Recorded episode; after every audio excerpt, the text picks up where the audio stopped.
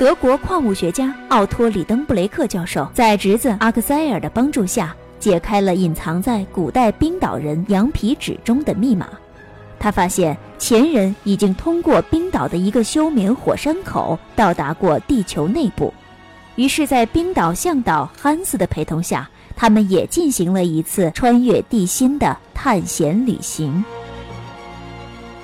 欢迎收听科幻小说《地心游记》。作者如勒凡尔纳，演播糖豆电台耳朵。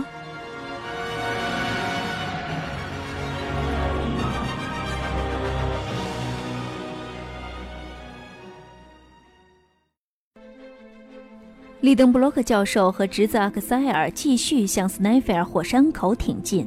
路过了一条条散射状的从火山口喷发出的岩石所形成的长痕，经过了地质松散、坡度陡峭的火山锥斜壁，在经验丰富的向导汉斯的指引下，他们成功的躲开了冰川龙卷风米斯杜的袭击。终于在午夜时分，他们抵达了斯奈菲尔的火山顶端。在这里，阿克塞尔看到了北极极昼奇观——午夜的太阳。下一集，他们将从斯奈菲尔的火山顶下到火山口底部，在那儿的三条火山管当中，他们将选择一条阿尔纳萨克洛塞姆曾经走过的通向地心的路。请关注糖豆电台暑期小说剧联播《地心游记》第十六集《火山口中》。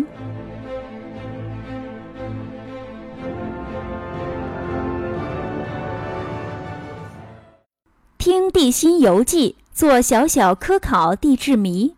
今天的互动问题是这样的：最终通过火山管往地心行进的一共是几个人？如果你已经考证了答案，欢迎你订阅“棉花糖与巧克力豆”的微信公众号“棉花糖与巧克力豆”，将你的答案分享给小朋友们。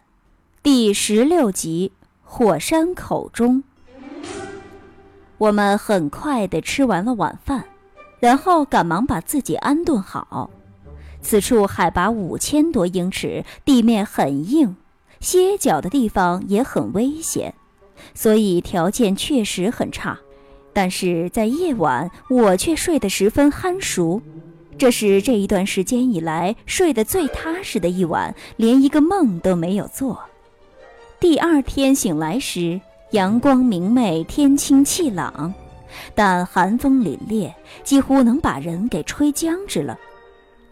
我从花岗岩石床上爬起，去观赏眼前这美妙的景象。我站在斯奈菲尔火山稍偏南面的一座山峰顶端，放眼望去，可以看到岛屿的大部分地区。与在其他所有地方登高俯瞰一样，只觉得海岸线似乎有所抬高，而岛屿的中间部分反而往下陷了下去。任何人如果看到当前的景象，都会说我脚下的是赫尔贝斯麦所制作的模型地图。我看到山谷深邃，谷谷相连，纵横交错，悬崖宛如一口口深井。湖泊就像是池塘一样，而河流呢，宛若小溪。右边有无数的冰川和山顶绵延不断，有些山峰笼罩在青烟当中。一望不到尽头的群山起伏不定，山顶积雪犹如白色浪花，使人不由得想起波涛汹涌的大海。西边大海无垠，伸向远方。蔚为壮观，仿佛与白浪滚滚的山峰连在一起，肉眼很难分辨何处是陆地的尽头，何处是波涛的始端。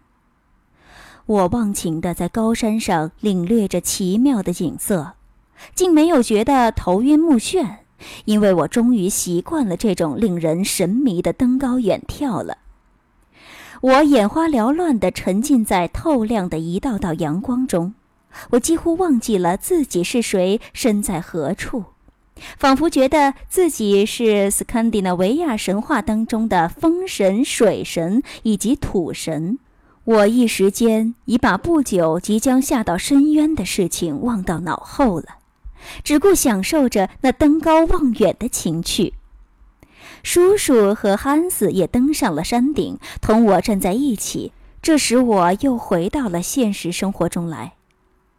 叔叔朝着西边看去，他用手指着一缕水雾气，或者是水面上的一块陆地的模糊轮廓，说道：“这是格陵兰岛。”格陵兰岛，我大声的回应道：“是啊，克塞尔，我们离它还不到九十英里。冰雪融化的时候，北极熊就会待在浮冰上，飘到冰岛来。”不过，这对我们并无妨碍。我们现在是在斯奈菲尔火山顶上，这里有两座山峰，一座在南边，一座在北边。汉斯会告诉我们冰岛人是怎么称呼我们现在所在的这座山峰的。叔叔刚这么一说，汉斯立即回答道：“斯卡尔塔利斯峰。”叔叔很得意地看了我一眼。走吧，我们到火山口去。叔叔显得异常兴奋。斯奈菲尔火山口就像一个倒置的圆锥，开口处直径长达一英里多。据我看，它的深度得有两千英尺。不难想象，这么大一个容器，要是充满了雷电和火焰，那将是个什么样的情景呢？圆锥的底部周长不超过五百英尺，因此它的坡度非常平缓，很容易就走到下面去了。我突然想到，这一个火山口像是一个超大口径的火枪，我的心里不禁的一阵阵发毛。我们现在是在往这支枪口里跑，万一它要是装满了弹药，稍不留神擦枪走火了，那就好看了。我在心里这么暗自的嘀咕着，可是我已经没有退路。汉斯默然的又走到了一行人的前头，我默然无语的跟在他们的后面。为了便于往下走，汉斯在圆锥内壁上沿着一条长长的圆弧线往前行进着。我们走在喷发出来的岩石中间。有些岩石因洞口受到震动而纷纷落到了深渊里去。随即上传来一些奇怪的闷响。圆锥内壁有些地方覆盖着冰川，所以汉斯往前走的时候非常小心。他不断地用铁棒敲击着路面探路，看看会不会有裂缝什么的。在一些令人起疑的路段，我们不得不用长绳将大家系在一起，然后连成一条线。这样，万一有谁脚下踩空，其他的人还可以将他拉上来。这种办法也许只是出于谨慎，不可能绝对的保证我们的安全。这条路汉斯也不怎么熟悉，不过尽管十分的艰难，但所幸没有发生什么意外。只不过是有一捆绳子从一个冰岛人手中滑落，直落到深渊里去了。时间接近了正午，我们终于走到了目的地。我抬头朝洞口望去，发现洞口是一个非常圆的洞，透着一个小小的天空。斯卡尔塔利斯高峰高耸入云，在这个小小的天空中的一个点儿上，清晰地显现出来。火山口的底部有三条火山管，斯奈菲尔火山喷发时，地心中间的大熔炉就是通过它们把熔岩和蒸汽喷射出来的。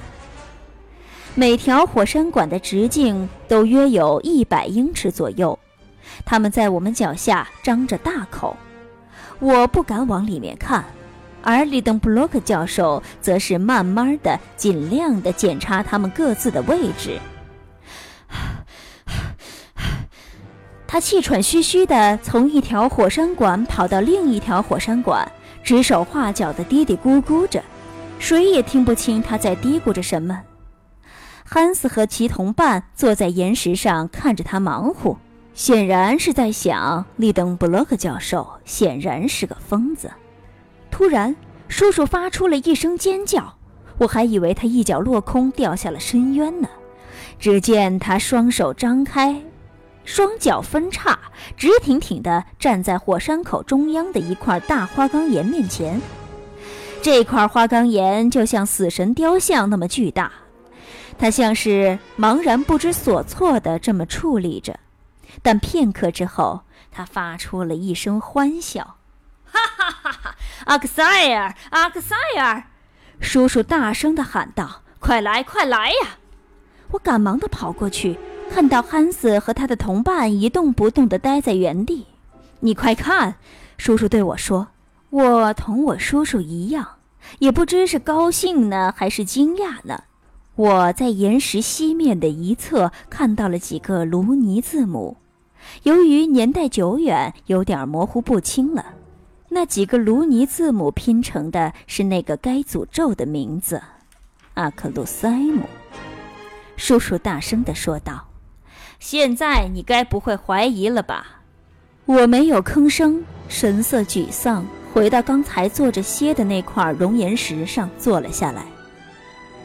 我自己也说不清楚，我到底为什么会沉思这么久。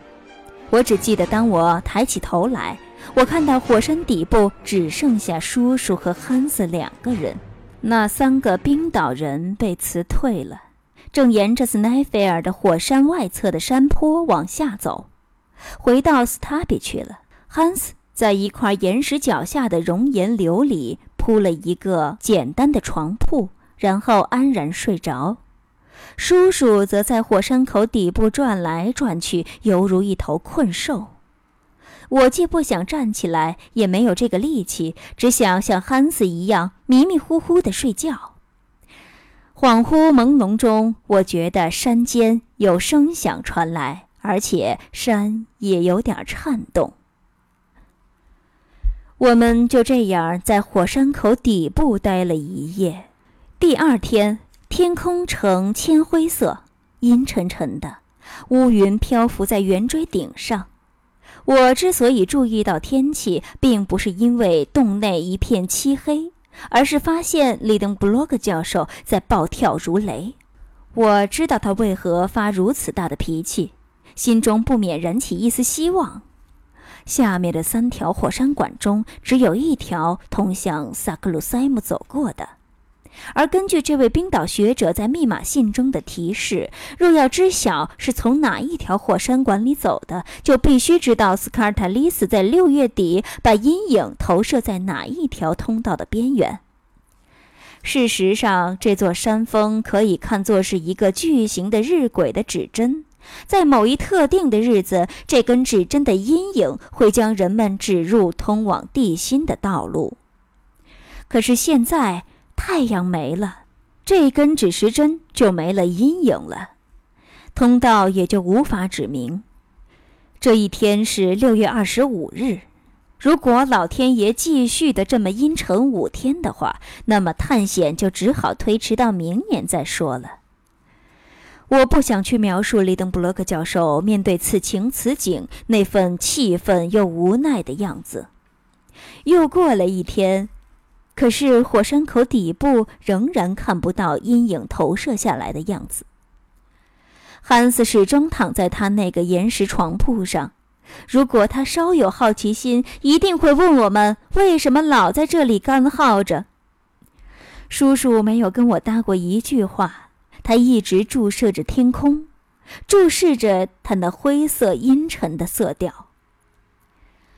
六月二十六日，太阳依旧没有露面，一整天都在下冰雹。汉斯用几块熔岩岩石搭建了一间小屋。我饶有兴致地观赏着成百上千条临时形成的小瀑布在沿着圆锥斜坡飞射而下，那水声击拍在岩石上发出的声响简直震耳欲聋。叔叔再也按耐不住了，不要说他这个脾气了，就算换做任何一个有耐心的人，也会被这个鬼天气弄得功败垂成而大发雷霆。不过，老天并不光是会折腾人，让人沮丧绝望，有时候他也让人喜出望外。他让利登布洛克教授在绝望之余，也享受到了一阵喜悦。